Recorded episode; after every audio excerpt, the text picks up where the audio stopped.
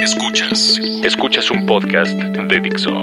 Escuchas a Moisés Polishuk por Dixo. Dixo. La productora de podcast más importante en habla hispana. Llama a las cosas como son.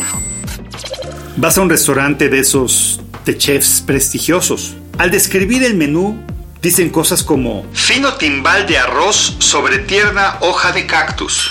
y por ello esa entrada vale 120 pesos. Si sales a la calle, eso se llama arroz encima de un nopal. Y este tipo de formas elegantes de describir las cosas buscan cobrar de más por algo que comúnmente se dice de otra manera. Lo peor es que esta forma de expresión ha llegado por igual al mundo empresarial. A continuación, algunos de los ejemplos significativos y su real interpretación en mi humilde entender. Tiene áreas de oportunidad. Es muy frecuente este tipo de oración para describir que una persona no está logrando lo que se espera o peor aún, tiene defectos que no ha logrado corregir y por lo visto está en proceso de no corregirlos. Muy trabajador. Aparenta ser una cualidad cuando en realidad puede representar que tarda más en hacer lo que tiene que hacer con respecto a lo que se tardan los demás. Es buena gente. Suena a que es una persona tonta. Si no hay nada más que decir que eso, no se ha descrito nada relevante para fines de su trabajo. Es divertido. Puede representar que es muy agradable practicar y perder el tiempo con ese tipo de personas, pero no le veo un gran futuro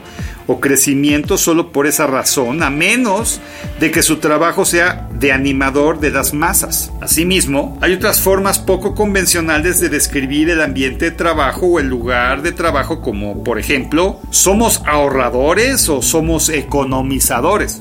En pocas palabras, esto se refiere a ser codos, no esperes ni un vaso con agua allí, mucho menos la luz adecuada o muebles de oficina que no lastimen al personal por ser viejos o no funcionales. Rústico, modesto, sencillo. Simplemente no se ha renovado ni se tiene el interés de hacerlo. Eso es lo que me dice. O bien aquellas oficinas o lugares que se llaman al fresco. Espacios en la intemperie, sin calefacción ni aire acondicionado o similares. Diles así. Todo esto es importante resaltarlo porque al final manda un mensaje equivocado a manera de anestésico para reducir el dolor de la verdad que realmente se debe de decir. Al no hacerlo, las personas realmente reciben un mensaje impreciso de lo que se espera de ellas, o bien lo que puede suceder si no hacen lo que les estás pidiendo.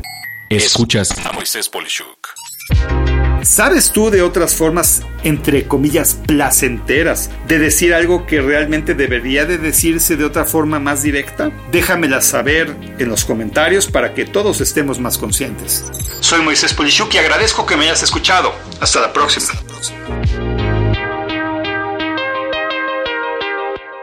Dixo presentó a Moisés Polishuk.